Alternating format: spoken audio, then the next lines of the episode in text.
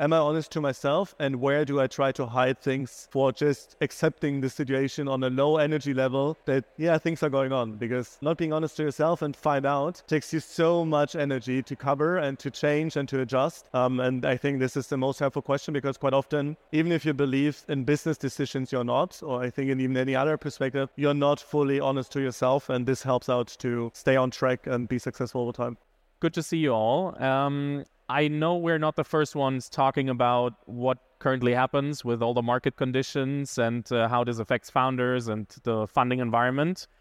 Um, quick introduction about myself and then about my guest. Uh, my name is Fabian. I'm running a founder centric podcast called Unicorn Bakery. And that's why we're talking today about what it currently takes to make proper strategic decisions in a market environment where you're like in an early stage funding gap sometimes. My guest is uh, Bastian Krautwald, and um, he's running two products. One is market leader in Germany for study financing called Deine Studienfinanzierung, and um, it's a very uh, it's a profitable case. It's um, a solid product, and then he built a fintech and banking play on top and we will also talk about how this affects the different products and different strategic decisions. So, Basti, good to have you here on stage with me. First question to dive right in to everything is how does the current market environment, where we all know that it's a very tough one, affect your decisions as a founder and especially you running two different products in two different stages of their life cycle? Yes, thanks for having me. Um, I think you already corroborated uh, 80% of my hypothesis. So, more or less, um, as, as one founder owning two different products and two different stages, um, when you come up and see that probably funding environment right gets gets drier and drier, you you need to elaborate which opportunities does exist. Right, we have one uh, one product with 200,000 students, being profitable on a month per month basis, um, generating a couple of millions in revenues. And on the other side, uh, to make the decision that we want to build a banking app, right? Full, uh, like uh, full funding needed, probably a couple of 10, uh, 10 millions uh, just for building up this infrastructure. Um, all the installment costs are quite high. So one very, very big bet that you can build on top of a profitable business and one profitable business. And then crisis or you feel that the development is coming up in the market um, made me thinking like how do we um, probably separate teams even more? How do we need to adjust on the business model side? And i think the, the summary is quite often the same right? You should go for cash. I think that's common sense. That's uh, the knowledge that you have. What secures your cash? And on the other side probably what increases your revenues. And um, having a look at the profitable business like study financing for us it was quite sure that we need to somehow increase the margin, the EBIT margin, uh, that we are getting much more profitable. And on the other side, having a very cash heavy business on the banking side, I think the quote was coming from one of our leading investors, Lars Jörnow from EQT. He was saying like, and I think that's a quite rational approach. Yeah, yeah, start the de-investing in these other areas, right? And de-investing on our side meant that we needed to um, more or less decrease the team size, we needed to uh, evaluate much faster how we can generate revenues, obviously being profitable on a unit economic side. And something that we discussed earlier, even if you recognize that all your unit economics are much, much better than the market, right? We, we come up and like evaluate all the funding situations and we understood that customer acquisition cost of probably five up to seven euro is much, much better on the banking side. But anyway, you need to de- uh, need to de-invest. You need to decrease the team size because it's probably not affordable anymore. Um, and if you don't do this decision right away, and we made this decision in the end of last year already in October, um, we were chatting about the time frame of two weeks. So come up with a conclusion, and then in the end, um, like laying off some team members, fully focusing on um, rebalancing the business model to generating more revenues. And long story short, like one founder, and on this this perspective, two different products with completely different conclusions. One, just try to increase the margin, even investing more on the team side. That's crazy because we saw opportunities to improve. And on the other side, a banking app that probably needs to be de-invested and um, built together with a larger partner who brings the funding on a um, strategic side. Let me ask, like very specifically, because like de-investing. It always sounds like okay, um, something didn't go right, and uh, didn't you reach your goals, or why did you have to really actually de-invest? Yeah, that's this very strange situation. So we had a board meeting October 2022, and um, we said like, yeah, we already reached all the numbers, right? Customer acquisition costs much better, um, payback time um, much faster. Like we thought about two years being a bit more aggressive. We came up with th- uh, 15 months, so even much better than we than we assumed in a pre-seed stage, right? So obviously we can improve it over time in the next two years up to six months, but like in this early stage, um, the all the unit economics uh, unit economics work quite well, and uh, the board meeting said like at the end of the board meeting we said like cool we are on track. And like one week later you get the gut feeling that probably on track means speaking to external people that these goals doesn't count anymore right? So you realize that everything until this moment was completely right and it was even better than we assumed. Um, but you need to adjust your goals in a different environment and these goals are not we are taking the risk and believe in the next two years it can be much better um, outperforming the market. No, the new reality is like um, save your cash and try to be profitable right away. And if you if you're not profitable right away, kill this product. Um, and that was a, quite a strange situation, right? Ending up in a board meeting saying everything is fine, and one week later recognizing like this fine situation doesn't count in the new market environment anymore. I think we have to give some context. Would you say it's true for every business model that if you can't get profitable immediately that you need to shut it down or for what kind of business models is this true and why was it true for your business model? Yeah, like um, we had a conversation yesterday around R&D businesses, right? Um, like the idea of like when you build up something that's unseen yet, obviously you need to invest, but all of us saw a banking app, right? And even if you probably improve the process and you make it more convenient, make it better, have a different angle, that's something that you saw. There's no R&D time necessary, right? Um, and like on the consumer side, uh, if you're not profitable right away, we didn't see any model yet that anyway was funded um, because the risk that you probably uh, can achieve this payback period is so high that doesn't fit to the existing fund cycles at the moment that people would take the risk and do the bet for next two three years just seeing your companies going to from a Series A into a Series B stage, probably reaching all the numbers, uh, but this is still a high bet. I think for R&D it's different. I think on the uh, B2B side, it's we heard the speech before uh, the conversation. Um, it's much more reliable. On the consumer side, it's just a big bet, right? And um, going with this bet is probably not the right time anymore. I think another question to ask because you said you had to de-invest and um, it's because of the market environment. I always ask myself, and I'm not the person to make the decision, but is this an easy answer out of a tough market environment, or is this really a necessary consequence?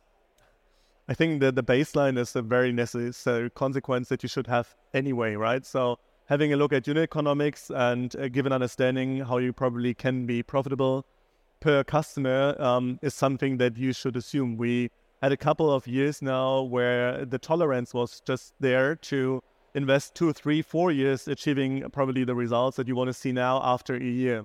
Um, so more or less, I think the foundational questions are simply the same, but they were just more diluted before, right? They were just more diluted by the amount of cash available in the market and the acceptance to invest even more after a certain time frame. Um, uh, so more or less, the baseline didn't change, but from our point of view, uh, we came back on the very aggressive product from the very aggressive product side and uh, understood that probably build it now is not the right timing um, because the tolerance to cover this time is not available anymore. So I think it's not just like out of the question, it just forces you to make this decision even faster because over time, do it in six, seven, eight months is not an option, right? Otherwise, you cash out and then you risk two major products instead of like just a major app you mentioned you had the board meeting, everything was fine, you ticked all the boxes, everything was on track, and then you one week later realized, oh shit, we have to change something. How do you communicate this to the stakeholders? When do you talk to the to the board? When do you talk to the team? And how do you get all of them on track to communicate such a decision that's completely different from what you said a week ago in the board meeting? Yeah, I think first of all, full transparency is like key, right? So you um, like the week way later is the example of getting external signals, right? You every day elaborate on opportunities. Is it fundable? You discuss with um, external advisors, and uh, more or less the signal that you get is um, we didn't see that this will be invested in the market anymore. And uh, from my point of view, that was just necessary quickly to be fully transparent and make transparent that uh, even all the perspectives were right. We are wrong right now, and let's discuss it. And what we did is like a four-hour session with the necessary uh, advisors, with the necessary um, shareholders, uh, and discussed all the opportunities. Right, the opportunity to make a pivot, the opportunities to generate revenues faster, the opportunity to like just probably um, stop right now immediately and um, go double down on the one product. Um, and uh, I think that was the necessary the, the necessary conclusion, right? That you need full transparency. We communicate immediately to the to the most important shareholders, and then you try to find a solution with your team because the team is also infected, right? And saying that probably stop whatever you build now. We need to evaluate together and um, find a solution together now. Uh, was quite important to make everybody encouraging in this process, right? And that's what we did. Full transparency to the you said most important stakeholders. In this case, shareholders and the employees that wants to go on this mission together with you. Um, that's what we did, and in the end, uh, I think the most helpful thing because everybody reacted quite fast, helped us in adjusting. Um, and adjusting in our case means um, narrow down the own banking product to the core and find a strategic partner at the moment. That's what we do. So, what was their initial response? Because I can imagine a week before I hear, or oh, everything's on, on track. A week later, I hear, oh, we completely have to reassess the situation, even when I thought a week ago. And I know we're sticking to the one week example here, but um, how was their initial response? Quite great. I think uh, this is the advantage of having like operators on your board, right? So I mentioned Lars Jörnow, who was founding Candy Crush before. So he saw all the ups and downs that you can have, as one example. Or Olli Roskopf, um, very early team member of uh, Zalando. And in this perspective, you immediately see their skills of being a great operator. What they said is like, yeah, I get it. Let's go. Not question a lot, like not chit chatting about many things that why didn't you see this? Because they also didn't see this coming, right? And um, even if they are very close to the market, if they make their own investment decisions. Um, I think, and that's the most helpful thing you can do as an investor: be there, be available right away, and start uh, collaborating on the on the outcomes that you want to achieve. Right, and um, for me as a founder, it was the most um, like eye-opening moment. Right, and everything is fine. Two years, you see numbers are going up. You see the product is coming up. Um, they can try the product. They like it. They use it as a main account. This is quite a nice environment, right? This is uh, okay for a founder, but if you like see that we need to make a full stop and everybody's still up and running, I think that's the moment you realize you probably brought the right team members to, or right, for me it's team members, but the right members even to the board um, who go also through this very difficult time together and not just supporting you by side, sitting there working on the core questions and also say, I have no fucking clue what we do, but we will find it out in the next couple of days. And I think that's the security you can get from somebody sitting next to you. How was your personal journey with that? Because I can imagine building the company for a few years and then the new product for two years and then from one day to another you have to decide okay shit we have to change everything that we wanted to do. How was the personal journey with that? How did you um, go through the process and what were the ups and downs in that uh, time? Quite simple uh, because as a founder you're like always driven to like succeed with your solution right? And like in this case you're looking for a solution to just move on fast and make a decision fast. And i think it's much more difficult and probably it's my attitude but it's much easier to like just act right? And uh, make a decision make a quick decision um, when you have enough signals. Uh, so for me it was like a process of two days two days then calling everybody who was important and we make a decision after 10 minutes being in a call and then execute it 10 days later. So um, from having no clue to being executed with uh, um, 25 people back in these days, um, it was like very fast, but I think the, the necessary speed to be still alive, right? And not just alive, being well equipped to go through a crisis and make stronger decisions. Yeah, honestly, I think it's uh, something that a lot of founders are like they are tied very strongly to their businesses and also yeah. emotionally very tied to the businesses. So it's sometimes super hard to make these decisions, even if you want to. Yeah. Um, so it's not easy for for everyone to. And we like like the journey was always the same, right? Study financing and then a banking solution, and there was a solution before, and probably there's a solution in between. Um, I never had this emotional attachment to like a, a product. Like it was more like building a solution for a problem that I see. And if the problem was blurry and you just assume that there will be a solution necessary, and you find out nobody needs it, that's fair, right? Then go on and like find evaluate what did you see wrong and adjust and try to figure out probably why you had this blurry view on a, on a solution and we're stick to a solution, but the problem is much more important. Um, and this was the same situation that you have with your product, like that you believe your product is the solution to a problem. Um, in this case, the problem is that probably at some point you don't get the funding, and that's much harder for everybody to understand this in a couple of days instead in a couple of months, right? Um, and you have the time to adjust your business. Um, so for me, it was always a win because you have the abilities to move and not like you're stuck because like now is the last day and you recognize too late, right? I think that was much, much more um, uh, helpful for me and I also fulfilling, to be very honest, because in a tough time you make a tough decision, but I think this is how you grow personally and how the company uh, company can grow over time. The interesting thing is, and I'm not sure if you're happy that I, I say that out loud now, but you know the feeling of just having one day of runway. So you also experience how it is if you then get issues with um, all the funding environment and not everything is going your way. So how much did the past experience of um, having difficulties to raise a, fund, uh, a funding round and everything also play out in the foresight of okay, I, I know everything changes, so I also have to think about that even harder. For sure, like just a quick story, right? We were like with study financing, we were like just one day before being bankrupt, and two weeks later we made two hundred thousand euro in revenues. Like sometimes it's insane, um, and I think this is the feeling that you have, right? And back in these days, we know that funding is quite hard. Study financing feels like a niche product. Yeah, everybody's like assuming that students don't need funds, but they somehow need to cover their lifestyle costs, and these are two billions in funding needs per year in Germany. So there's a lot needed.